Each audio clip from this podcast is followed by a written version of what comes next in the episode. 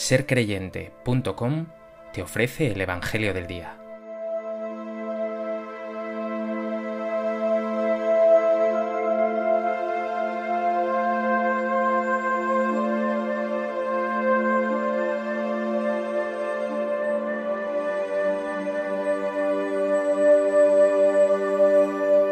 Del Evangelio de Mateo. En aquel tiempo, al llegar a la región de Cesarea de Filipo, Jesús preguntó a sus discípulos, ¿Quién dice la gente que es el Hijo del Hombre? Ellos contestaron, unos que Juan el Bautista, otros que Elías, otros que Jeremías o uno de los profetas. Él les preguntó, ¿Y vosotros? ¿Quién decís que soy yo? Simón Pedro tomó la palabra y dijo, Tú eres el Mesías, el Hijo del Dios vivo. Jesús le respondió, Bienaventurado tú, Simón, hijo de Jonás, porque eso no te lo ha revelado ni la carne ni la sangre, sino mi Padre que está en los cielos. Ahora yo te digo, tú eres Pedro, y sobre esta piedra edificaré mi iglesia, y el poder del infierno no la derrotará. Te daré las llaves del reino de los cielos. Lo que ates en la tierra quedará atado en los cielos, y lo que desates en la tierra quedará desatado en los cielos y les mandó a los discípulos que no dijesen a nadie que Él era el Mesías.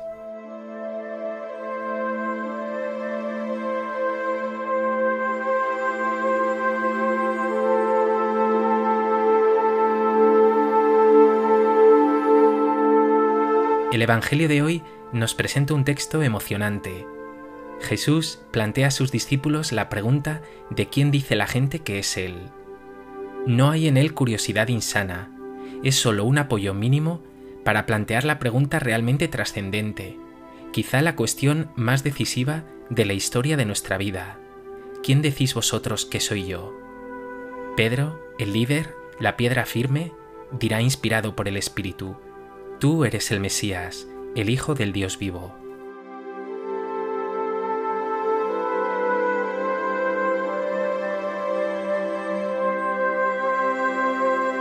Propósito de este texto del Evangelio de Mateo, me gustaría compartir contigo tres reflexiones.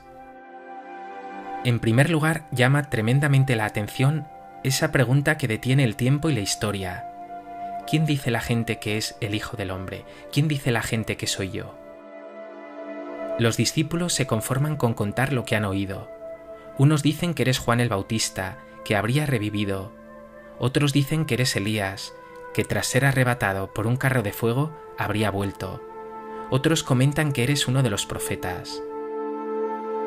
Pero no, para Jesús eso es insuficiente, a él no le valen historias. La cuestión que realmente le interesa, la pregunta clave, es, ¿y vosotros? ¿Quién decís que soy yo? Más aún, ¿y tú? ¿Quién soy yo para ti? Pone los pelos de punta una pregunta de ese calibre y puedes responder, eres un maestro que enseña cosas interesantes, eres un filósofo o moralista que nos enseña a vivir bien, eres un personaje histórico fascinante, pero todo eso es insuficiente porque no te implica. Dile hoy de corazón, Jesús, tú eres mi Señor, tú eres la suerte de mi vida, tú eres mi amor y mi todo, tú eres la vida con mayúsculas en quien tengo puesta toda mi esperanza. Díselo con todo tu ser, porque una respuesta así cambiará tu vida y abrirá una perspectiva infinita. Una respuesta así abrirá tu vida a una vida plena, eterna. Detente un momento y responde a la pregunta más importante de tu vida. ¿Quién es Jesús para ti?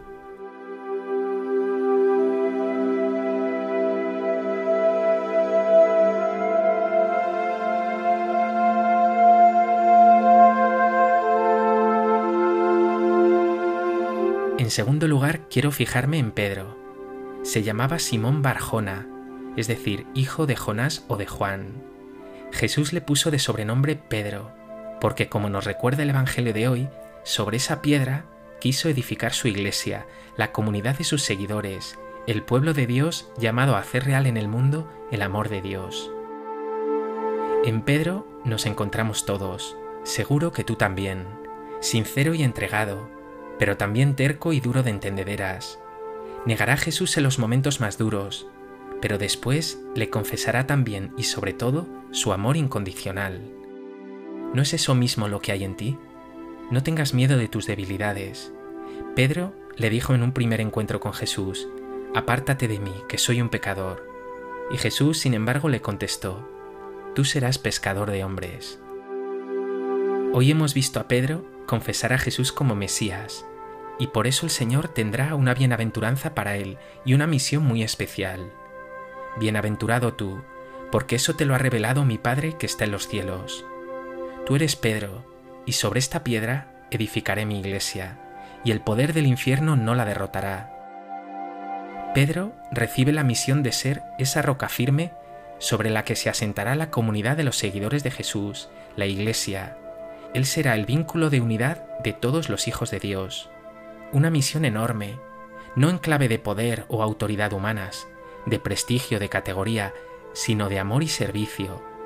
Y de hecho, esa misión le costará a Pedro la propia vida. Una misión que irá además acompañada de una autoridad especial.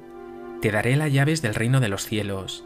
Lo que ates en la tierra quedará atado en los cielos, y lo que desates en la tierra quedará desatado en los cielos es la autoridad de Jesús, su poder de anunciar y de enseñar, la capacidad para ser cauce de su gracia, de su sanación y de su salvación.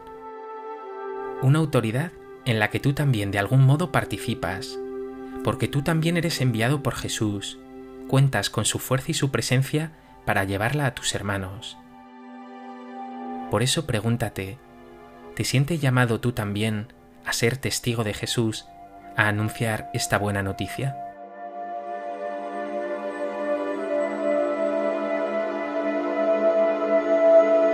En tercer lugar, a propósito de esta confesión de Pedro, me gustaría invitarte a hacer esta meditación.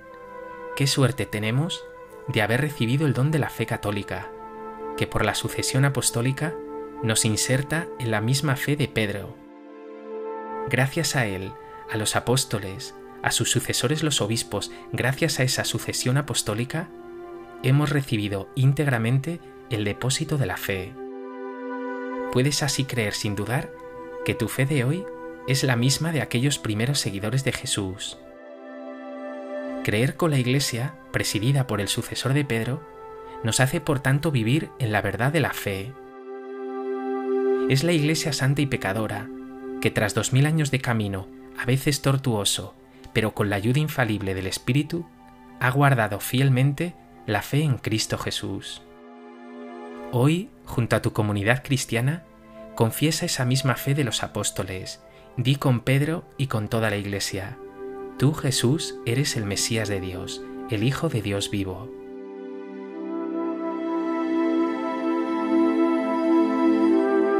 Y pregúntate, ¿cómo es tu pertenencia eclesial?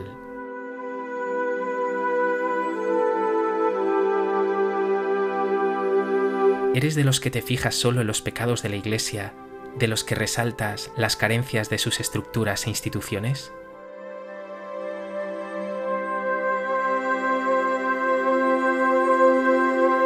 Hoy da gracias a Dios por la Iglesia, por el Papa, sucesor de Pedro, hombre de fe, entregado al servicio del pueblo de Dios y de los pobres, y da testimonio entre los tuyos de la suerte que tienes de ser Iglesia y de haber recibido el don de la fe.